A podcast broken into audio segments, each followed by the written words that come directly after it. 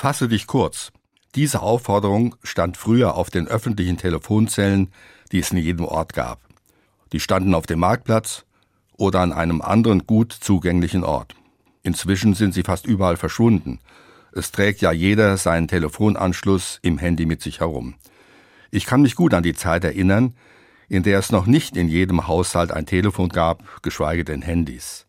Da standen die Leute, die telefonieren wollten, vor diesen Telefonhäuschen Schlange. Denn es gab immer welche, die endlos telefoniert haben, wenn sie an der Reihe waren. Denen galt der Hinweis in der Telefonzelle fasse dich kurz. Heute braucht es diese Aufforderung nicht mehr. Da kann jeder mit jedem und von überall reden, solange er will.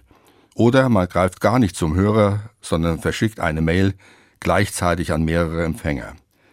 In einem Verein, in dem ich Mitglied bin, war eine Sitzung vereinbart. Einem passte der Termin nicht.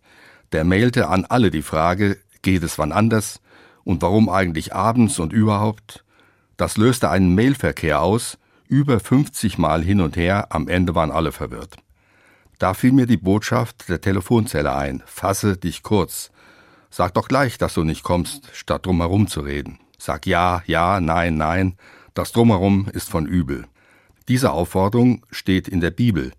Die finde ich klar und verständlich, manchmal auch passend. Natürlich tut es gut, sich mit jemandem so richtig aussprechen zu können oder einfach zu quatschen. Der biblische Appell sagt ja, ja, nein, nein, hilft, dass ich mich vor dem Reden innerlich sortiere. Was will ich und was will ich nicht?